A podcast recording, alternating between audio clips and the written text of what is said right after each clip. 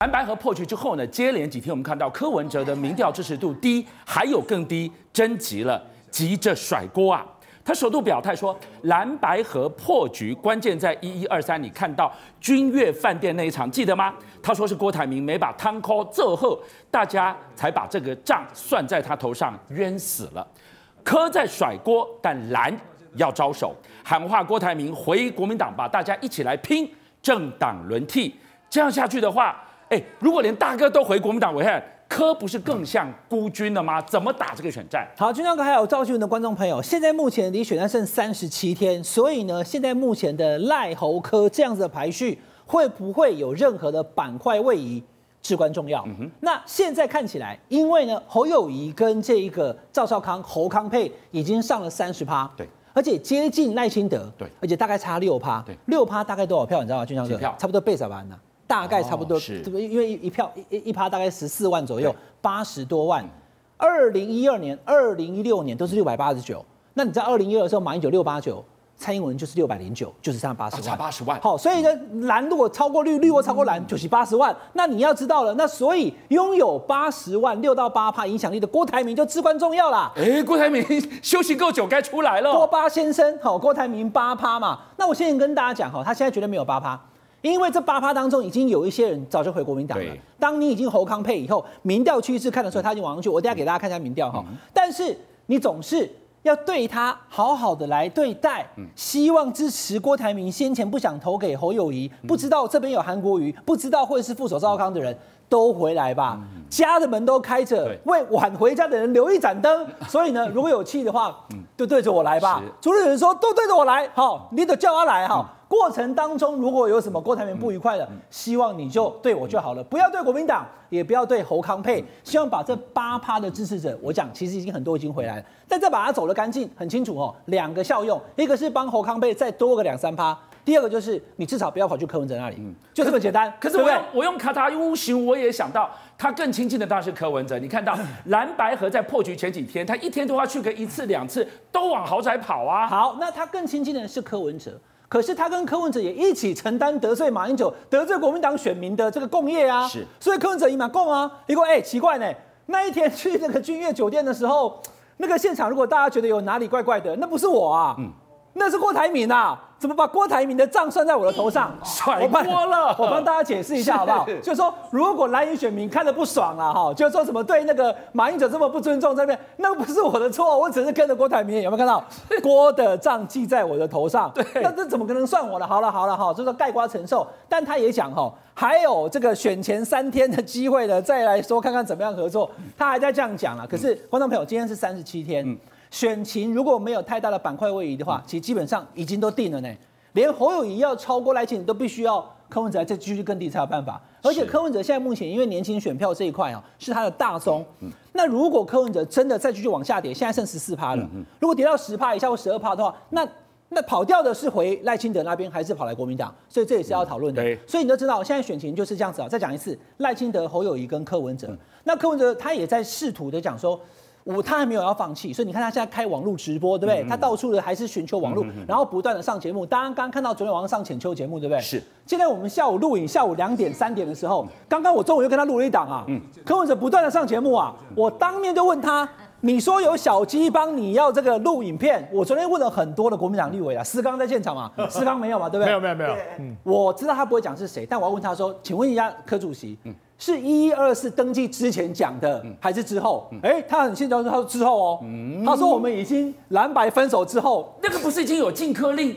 哎，井水不犯河水了吗？柯文哲他想要传达就是说，即使你们国民党封锁我，你们国民党小气还是需要我，因为如果没有我的话，他们会落选啊。那因为他明白讲了，我就跟大家转述。柯文哲中午跟我讲说。这是在一一二四分别三个都登记完以后，还有国民党的小鸡去找他录影，而且他说他已经录好了。但他相信这些人最后三天会拿出来用，我们就拭目以待，就最后三天看谁真的把把影片给弄出来了哈。那但是你要知道，因为现在目前落后了，这个参选人是一个，那他的副手吴欣颖是一个，他要帮他加分嘛。像网络上大家讨论加分最多的，确实就是赵少康。再来呢，总干事是黄珊珊。黄珊珊最近其实就是，当然他还在 po 文章，叫大家说要支持柯文哲。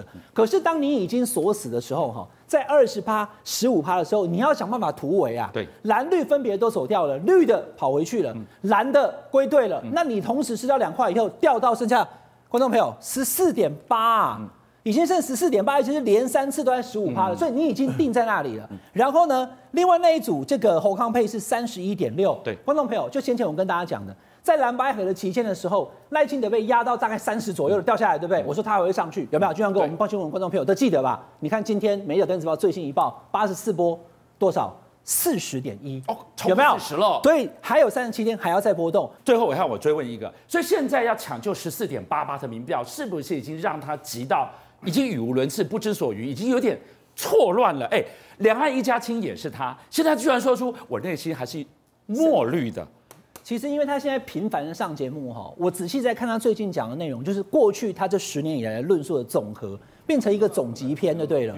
所以也不是说，我知道今天很多人解读说，他说我内心是深绿，是不是想要拉这个民进党选票？我就问一件事情哈，这种情形只会越来越严重。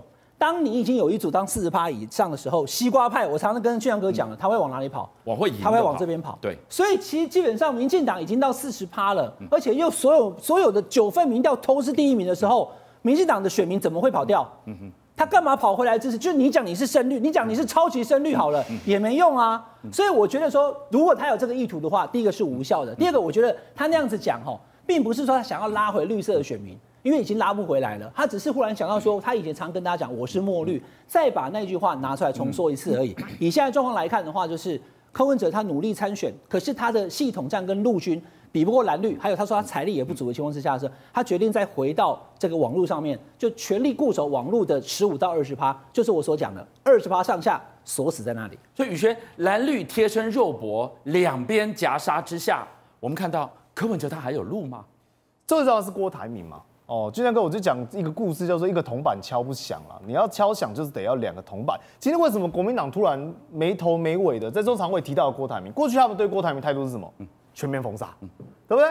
那就是说把它边缘化嘛。而且郭台铭退选了，没理由说这个时间突然又把郭台铭这个点抛出来嘛。第一个禁郭令解除，而且重点是什么？郭办还有善意的回应，嗯哼，比如说只要你支持我的价值的，我绝对会怎么样跟你站台，跟你相挺，给你支持嘛。与此同时，朱立伦在晚上又讲了什么？跟赵大哥一起，跟赵少康一起，他说：“哎呀，这个出气都出在我身上吧，对着我。”请郭董赶快回来国民党吧，而且今天早上又加码，见谁？王金平就谈的那个什么，又是郭台铭。是，所以这个跟你讲，这个现象是双边其实早就有默契了，而郭台铭他会扮演一个至关重要的角色。首先，这个默契是什么？什么叫做共同价值？其实就是这一份。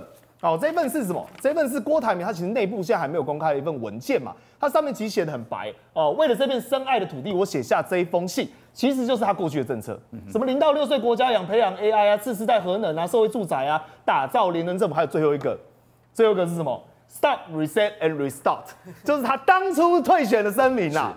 哦，所以讲白了，这个是给什么用的？这个会印数以千万份哦，军将哥，这传出来的消息说已经在准备喽，到时候广布全台湾要给谁接球？给国民党接球嘛，这一封信是给国民党的情书嘛。届时国民党接受了郭台铭的价值跟理念，然后两个人怎么样一拍即合？而且有没有迹象？当然有啊。傅坤奇为什么跳出来了？你说傅坤奇好，他本来就国民党的，对不对？张荣味好，他本来就国民党，他女儿还不分区。那周鼎润怎么讲？周鼎润是挺郭大将哎，他是郭台铭的核心幕僚嘛。是，整个联署就是周鼎润在弄的嘛。那周鼎润跳下来，难道郭台铭没有受益？他敢跳？赚了那么多钱，当然不可能。所以显然这是郭台铭在对国民党递出的橄榄枝嘛。那你说合作有什么用？俊阳哥，你有没有注意到每一档电子报民调它有个选机？是，它总共有多少？十四点五趴是没有表态的。那这十郭台铭的时候最后消失的时候收盘是收几趴？大概就五趴。那请问这五趴有没有跑到国民党？有没有跑到民众党去？不多。当然有，但是不多。这些人就是坚定非郭不投、无郭交友的嘛。那我就问，如果郭台铭势力真的给国民党汇流了，再加五，三十一点六加五，就三十六点六趴了耶。对嘛？那是不是耐心的？我讲，四成就叫他天花板啊，他紧绷了啦。赖清德紧绷就四成啊，会不会有震荡？国民党会不会再有群聚效应？会不会再把柯文哲边缘化？而当郭台铭如果入政之后，柯文哲你说他会不会慌？但是大家都会问过你，那郭台铭没事情，好不容易退局，好不容易下台鞠躬，干嘛要回来？当然要啊。霸气总裁的下台一鞠躬的身影，怎么可以是喝咖啡，在君悦饭店尿遁？是，然后说什么？哎呀，我不懂统计学，你们讨论不好看，惊恐夜啊，不好看。是，这个没有办法叫在在野共主。是，在野共主就是说他要踹那个最后临门一脚，能够把民进党下架嘛。所以你看，为什么柯文哲现在着急？柯文哲说什么？哎呀，为什么郭董的账都记在我头上？他这时候提郭台铭，不奇怪吗？把整个锅甩给君悦。代表什么？代表他跟郭董已经撤了嘛？因为你们刚才讲说他跟郭台铭应该更好、最好，对，当时正好，但郭台铭已经下台鞠躬了，所以跟柯文哲之间就是参谋高、最谋老了。什么小鸡影片，然后还说数落赵少康上世纪人，他只要证明一件事情，刷存在价值，说我还是有年轻人票，我还是有利用价值，你国民党不要把我给忘记嘛，就这样。那再来一个问题，就是这个时间点，选在这个时间点递出橄榄枝，哎。郭董他也休息好几个礼拜了，凤仙你怎么看？我相信私下有人在穿说，我们刚刚所提的其实都是空战。那因为我很熟悉呢，国民党尤其是地方政治人物的陆战的一些节奏的一些想法，是。所以呢，我觉得我最近看到几个现象啊，那么包括了就是周点论、张荣卫、傅坤奇同步的表态说他们要挺侯康佩，而且他们说他们会采取行动。然后接着呢，向郭台铭喊话，我觉得这当然也不是没头没脑的，因为郭台铭身边他来来去去很。多的很多的人，有一些呢是属于工作人员啊，可能比较跟政治关系不是那么密切，但是政治比较深厚的一些人，跟国民党过去的渊源是很深厚的。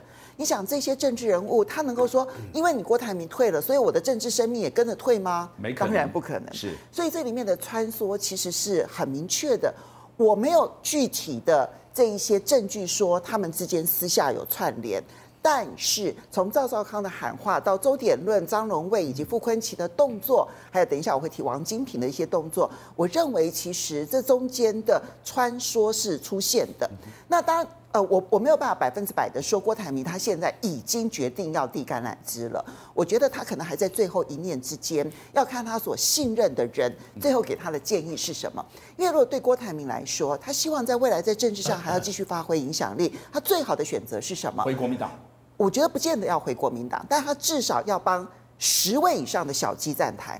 而如果这十位小鸡当选了，他们都欠过台铭人情。那至于王金平今天接后援会会长，我这边提一个小小的故事。我记得在二零一八年，大家都记得韩国瑜那时候选高雄市长，那大家都记得凤山、冈山、旗山的三山造会，对不对？造势。然后呢，凤山是那一个第一场，对不对？其实，在三商造势呢。出现之前，那那时候呢，我看到民调呢，韩国已经非常接近陈其迈的时候，我那时候在节目上面大胆预言，地方派系的龙头老大要出手了，因为这是他们的节奏，就是如果说有机会的话，临门一脚，他一定要扮演那个临门一脚的那个角色，但要扮演临门一脚，绝对不是说我来挺你，那个叫做临门一脚，不是，是我要挺你，而且我立刻大动作的去。办各式各样的活动，然后让全地方的人都知道我挺你，然后并且你的当选显然跟我的全力动员是有帮助的。我这样讲完了之后，你知道我当天晚上就接到了他们白派的小鸡打电话给我说：“姐，你怎么这么厉害？”这样子，他说。今天下午他们才开会，然后总干事啊，就是指这个肖汉俊呢，就地地方的龙头老大。下军令了，下军令了，说我们现在要全力的挺韩国瑜，然后呢，我们要办造势活动，我们现在来规划，那就是三商造势活动的开始。你你也知道说那件事情其实整个风向就出现了剧烈的变化，这是地方政政治人物很重要的一种。嗯，他的逻辑，所以我今天在看到说，不管周典论、张荣味、傅昆萁或者王金平，其实他们都是属于地方政治人物，他们的思维逻辑就是那一个接近了，那我必须要扮演临门一脚，而且这临门一脚必须要惊动武林，轰动万考，对 对对对，就是要让全台湾的人都看到我这么的用力，这就是他们的陆战思维，是，他不一定是国民党原先就规划的。这里面其实有很多各式各样的因缘巧合，但是我现在看到的是陆战在这部分出现的鸭子划水变化。邀请您一起加入五七报新闻会员，跟俊相一起挖真相。